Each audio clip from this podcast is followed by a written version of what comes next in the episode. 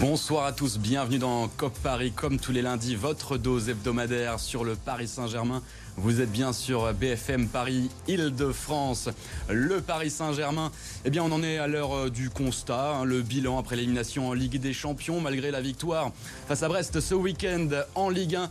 On se posera la question du PSG. Eh bien, est-ce que le, club parisien peut se réinventer et mettre fin à cette euh, spirale négative? On se posera également la question dans la deuxième partie de l'émission si le PSG doit changer de club pour enfin amorcer son projet c'est-à-dire gagner la Ligue des Champions. Et en toute fin d'émission, il y aura votre dose hebdomadaire de sport Île-de-France. COP Paris, c'est parti.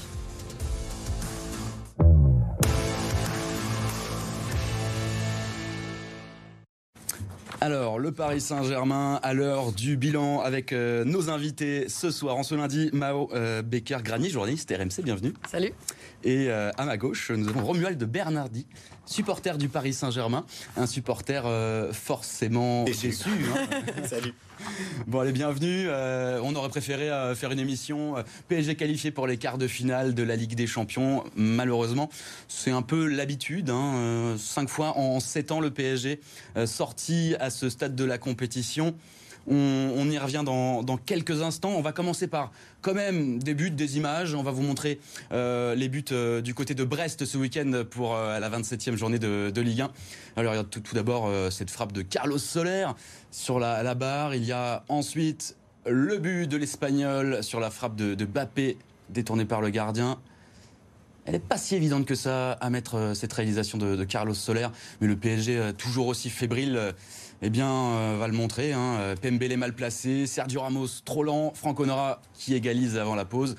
Bien sûr, euh, ce sont les difficultés du Paris Saint-Germain qu'on observe depuis de longs mois. Bappé nerveux, Bappé buteur en fin de match sur la 13e passe décisive de Lionel Messi en championnat. Kylian Bappé, 19 buts, tout comme Jonathan David, l'attaquant lillois. Le Paris Saint-Germain qui compte 10 euh, points d'avance sur l'Olympique euh, de Marseille après 27 journées, car les Marseillais ont été tenus en échec euh, à domicile face à Strasbourg ce week-end.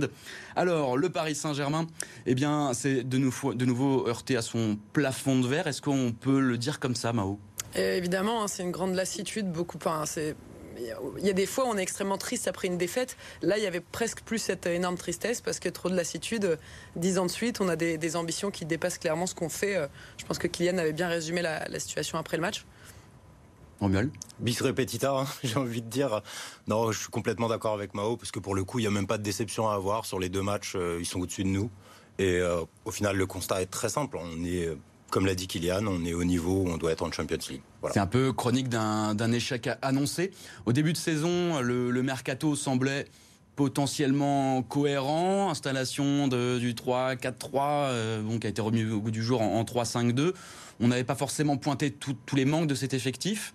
Euh, à l'heure actuelle, quand on, fait le bilan, là, clairement, on voit qu'il n'y avait pas tout ce qu'il fallait. Le recrutement de Luis Campos, le coach, quels seraient les, pour vous les, premiers euh, à cibler? Bah non, mais en fait, finalement, aujourd'hui, moi je pense que c'est même plus la question du recrutement et des derniers arrivés, parce que dire que Ruiz, euh, Solaire euh, ou même euh, Vitinha, dans une moindre mesure, n'ont pas le niveau, ou pas le niveau de la Ligue des Champions, quelque part, on le savait. D'ailleurs, on les avait pas au départ embauchés pour être des premiers rôles. C'est vraiment les seconds couteaux. Hein. Voilà, moi le, problème aujourd'hui, c'est plutôt justement la colonne vertébrale du PSG, les joueurs sur qui on mise tout depuis longtemps, Marquinhos, Verratti, Neymar, et ces piliers-là, vraiment s'interroger sur est-ce qu'ils sont toujours dans le projet? Est-ce qu'ils ont toujours le niveau? Ils l'ont eu, c'est évident. là, on parle que de joueurs exceptionnels. Mais est-ce qu'aujourd'hui, ils sont encore à l'intensité où ils doivent être euh, pour gagner une Ligue des Champions? Bah, Neymar, avec euh, ses problèmes, euh, ses pépins physiques à répétition, on voit bien. Il a fait trois mois super et puis ensuite, ça, a dégringolé. Verratti a toujours cette fatigue, des blessures aussi. Et tu parles de trois joueurs qui ont prolongé leur contrat. Hein. Neymar, c'est 2025. Marquinhos et Verratti ont aussi prolongé. 26 26. Et voilà, donc ça fait quand même la direction, euh, elle fait pas ce constat-là, euh, Romuald. Ouais.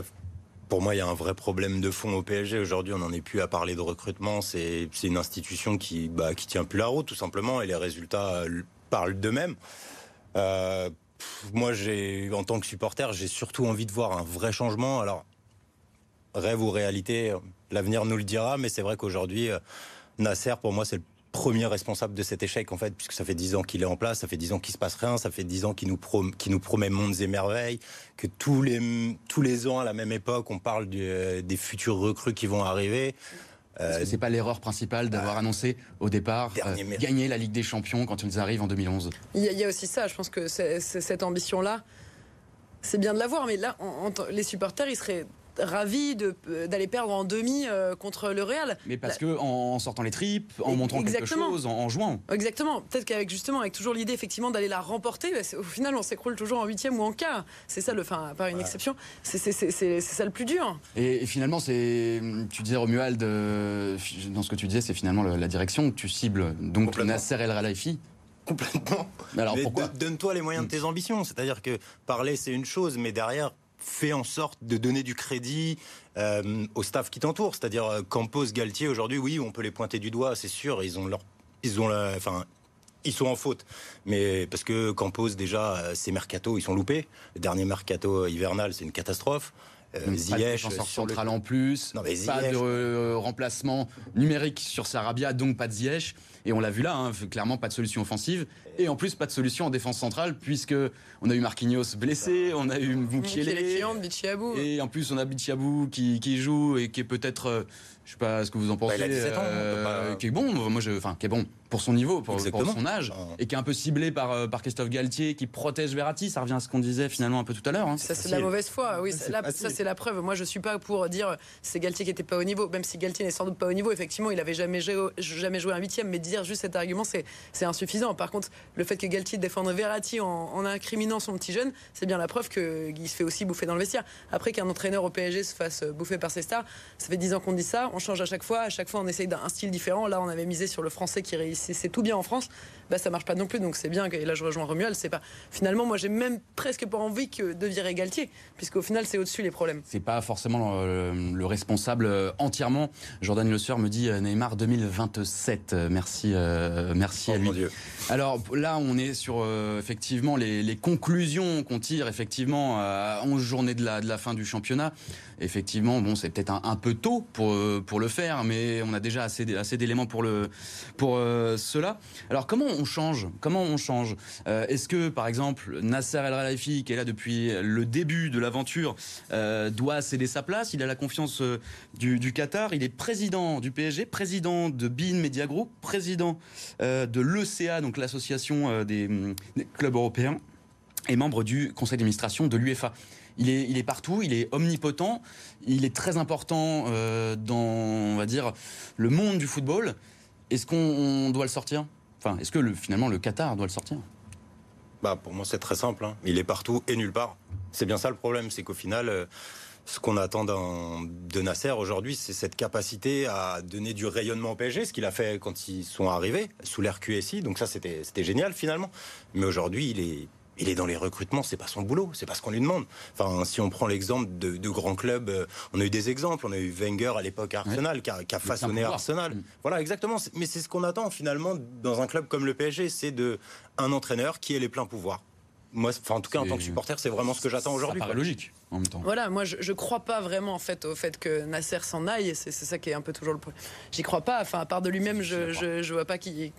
Donc, effectivement, la seule solution, ça serait que ils finissent vraiment par effectivement donner plus de pouvoir à, quelqu'un dans la hiérarchie, mais quelque part, on est un peu dans une impasse. Un directeur, sportif, un entraîneur, qui soit un espèce de, double pivot pour le recrutement et qui ait les, mains libres. C'est vrai qu'on a un peu de mal à, y croire dans l'organigramme euh, aujourd'hui, comment comment c'est fait. Et c'est aussi un, président qui qui délègue, qui va donner du pouvoir et qui donne l'impression parfois de, de reprendre le pouvoir en nommant d'autres personnages dans l'organigramme qui font parfois doublon et qui du coup, bah, peut-être que ça enraye la machine aussi. Hein. Ouais. Et il y a aussi le fait que, en fonctionnant comme ça, on n'aura jamais un grand coach. C'est-à-dire qu'aujourd'hui, un Zidane ou un Ancelotti, puisqu'on reparlait d'Ancelotti, je les vois pas venir sur le banc du PSG en sachant qu'au-dessus d'eux, ils ont Nasser qui va interférer dans tous les dossiers, qui va leur dire comment parler dans le vestiaire, qui va leur dire qui doit être sur le terrain, qui va leur dire hmm. qui doit acheter ça marchera jamais. C'est ce que disait Thomas Tourel en, lors de son licenciement hein, au Paris Saint-Germain. J'ai fait plus de politique que, que mon rôle d'entraîneur euh, normal. Là, la question, c'est qui va avoir envie de venir en fait? Moi, je pense que c'est probable que Galtier reste parce que personne à la hauteur aura envie de venir au PSG. Effectivement, on va poursuivre ce débat après la pub, car je sens que vous avez encore euh, pas mal de choses à dire. Euh, je vous invite à répondre à la question, euh, le sondage du jour sur le hashtag COP Paris. Le PSG doit-il changer de stade pour enfin mettre en place son projet? Résultat à la fin de l'émission, on fait une courte pause. À tout de suite.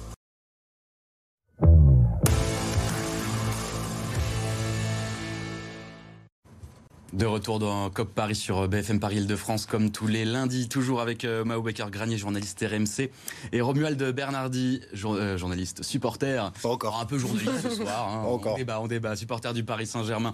On va poursuivre euh, sur le PSG, sur le bilan et comment éviter de reproduire eh bien, la spirale négative que vous voyez sur votre écran. Hein. C'est oui, c'est le Paris Saint-Germain qui, qui se met à, à, faire un mercato XXL, à croire en les chances de qualification.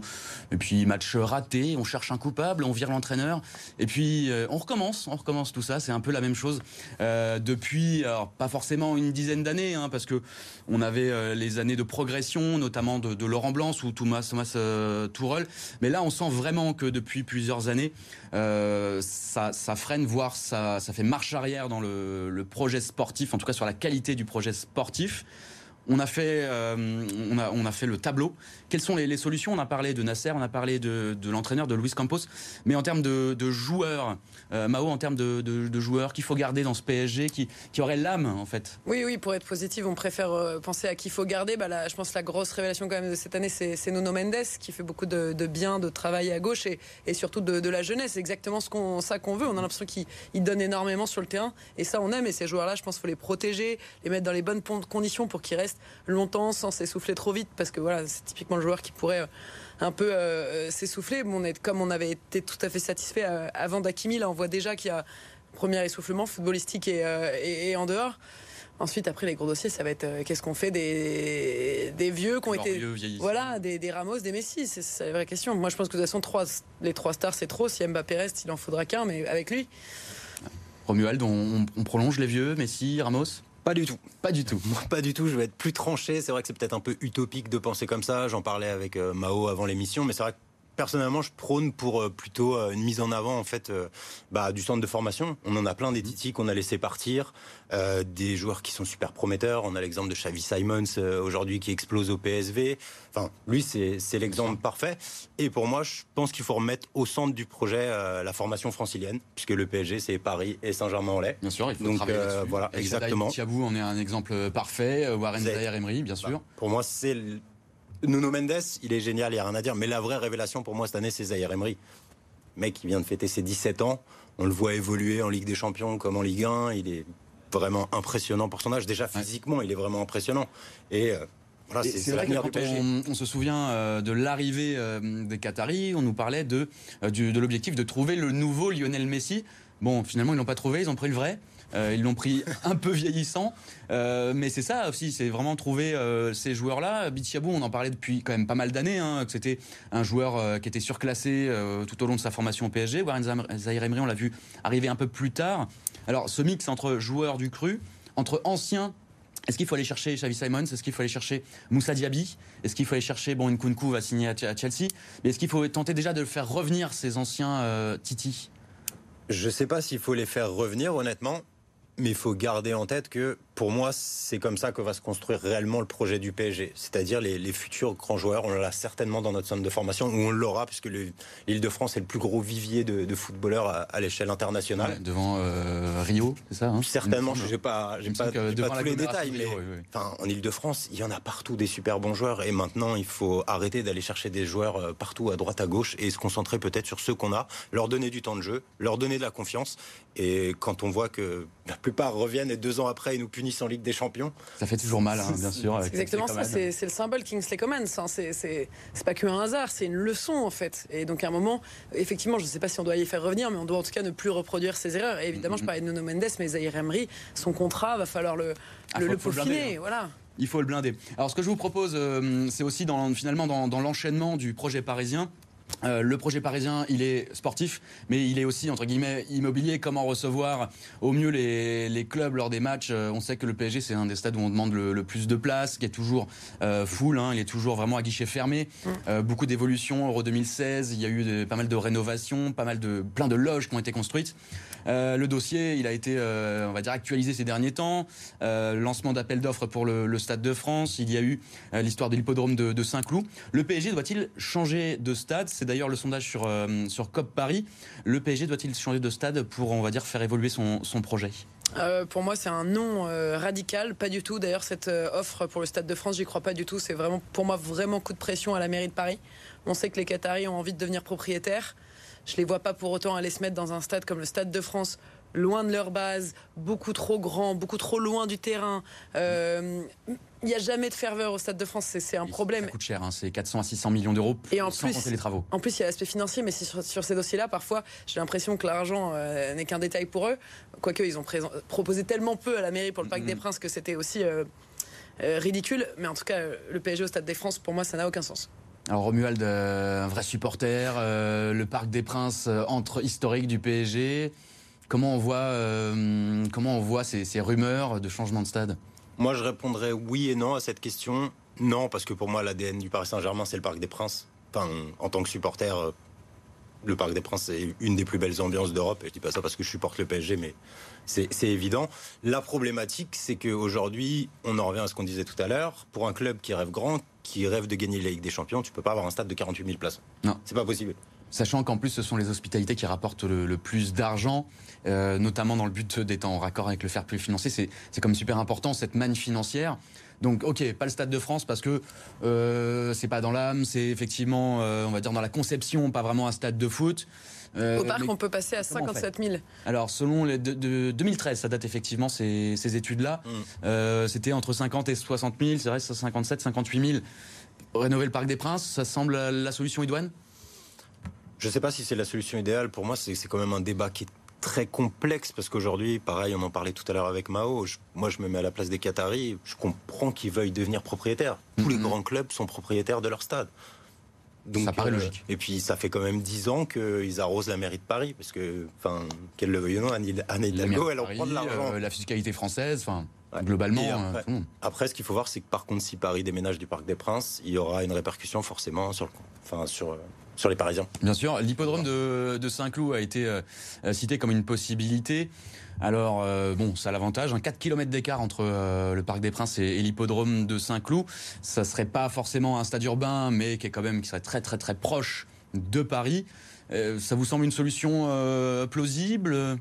Plus ancrée géographiquement, mais alors, il voudrait que ça soit à l'intérieur de l'hippodrome. Ça me paraît déjà un peu délirant. Ensuite, ça va être très longues années de travaux. Bon, après, le, bail euh, au Parc des Princes va déjà jusqu'en 2044. Donc, on a, on a le temps de voir venir. Ça me paraît un peu délirant, un peu foufou comme projet. Euh, après, euh, construire sa propre enceinte, qui aurait du coup une nouvelle identité, c'est pour moi en tout cas la seule option viable. Ok. Romuald Foufou, je suis complètement d'accord. Maintenant, quand on voit ce qu'ils ont fait à Poissy avec le centre d'entraînement, les projets foufou, le Qatar, ils en sont tout à fait capables. Et je me dis, bah, pourquoi pas C'est vrai que géographiquement, c'est pas loin du Parc des Princes. Euh, il y a la place pour le faire. Après, faut être détaché encore une fois de l'ADN de Paris. C'est vrai que moi aujourd'hui, je visualise pas le PSG en dehors du Parc des Princes, mais euh, bah justement, on est allé euh, à la rencontre des, riverains de, Saint-Cloud, des petits jeunes. On va les, écouter, leur avis sur un possible stade du Paris Saint-Germain à Saint-Cloud. Je ne vais pas vous mentir, je travaille euh, juste en face de l'hippodrome, donc ça m'arrangerait en étant abonné depuis, euh, depuis 10 ans. Euh, dans l'absolu, c'est une belle option B pour le Paris Saint-Germain, puisque il y a l'espace et puis c'est vrai que c'est aussi bien desservi. Moi, je reste un supporter historique, donc pour moi, l'ADN du PSG, c'est le, le parc. Moi, je suis d'accord pour qu'on achète l'hippodrome, comme ça on pourra voir plein de stars. Alors, voir plein de stars à Saint-Cloud. Bon, est-ce qu'il faut vraiment changer de stade euh, À minima, est-ce qu'il faut changer ou est-ce qu'il euh, faut agrandir le Parc des Princes? C'est l'âme C'est quoi la meilleure solution hein, finalement en deux mots? Moi, j'agrandirais le parc. Moi aussi, on fait que de le dire, euh, des nouveaux stades. En plus, après, il y aura qu'est-ce qu'on fait du Parc des Princes? On a un beau stade, il y a une belle ambiance, on peut faire des travaux. Faisons-les. Pourquoi aller créer une nouvelle enceinte Ça va coûter extrêmement cher? Eh ben, on va voir si sur Twitter les gens sont d'accord. Résultat du sondage sur le hashtag COP Paris. Alors nous avons 43% de oui pour euh, changer euh, de stade et rêver plus grand, 57% de non. Bah, c'est plutôt euh, en faveur largement quand même hein, du, non. Le PSG doit rester dans son stade, le, Parc des Princes. Ils sont plutôt d'accord avec vous, Mao et Romuald. Avant de nous quitter, votre dose de sport régional, ça vous est concocté aujourd'hui par Benjamin Sautré. Avec 16 319 spectateurs présents à la Défense Arena, hier, Nanterre permet au championnat de France d'établir un nouveau record d'affluence. Un soutien de poids qui n'a pas permis aux franciliens de renouer avec la victoire. Face à l'Asvel, triple champion de France en titre, Brown et Pinot tentent tant bien que mal de maintenir le cap. Mais De Colo a été bien trop fort. Lyon-Villeurbanne s'envole en seconde période. 82-61, cinquième défaite lors des six derniers matchs pour Nanterre. 16e, toujours aux portes de la zone rouge. Un peu plus tôt ce dimanche, les joueuses du Paris Saint-Germain ont-elles enchaîné un troisième succès de rang tranquille à domicile face au stade de Reims? Diani, Bachmann, Vangsgaard et Baltimore inscrivent les quatre buts du match. Victoire 4-0, donc les Parisiennes reviennent à un point du leader, l'Olympique lyonnais. Prochain match de championnat le 26 mars à Montpellier, place tout d'abord à la Coupe de France, puis à la Ligue des Champions.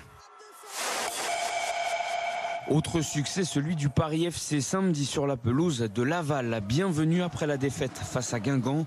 Kebal ouvre le score pour les Parisiens à la 11e minute avant qu'Elissor n'égalise dans la foulée. Il faut un Guy Lavogui malin et bien inspiré pour redonner l'avantage aux siens à l'heure de jeu. De 1, le Paris FC remonte à la 11e place de Ligue 2 et pourrait même entrer dans la première partie de tableau en cas de large victoire face à Amiens demain, match en retard de la 23e journée. Voilà pour les résultats omnisports. Petite question, euh, Mao Romuald, Galtier sur le banc la saison prochaine? Oui. Romuald? Non. Ah, ben voilà, comme ça c'est du 50-50. Merci à toutes et à tous, merci à Mao, merci à Romuald, merci à Jordan Le Sueur et à l'équipe technique en régie. Bonne soirée à toutes et à tous sur BFM Paris-Île-de-France. On se retrouve euh, lundi prochain. Bye bye.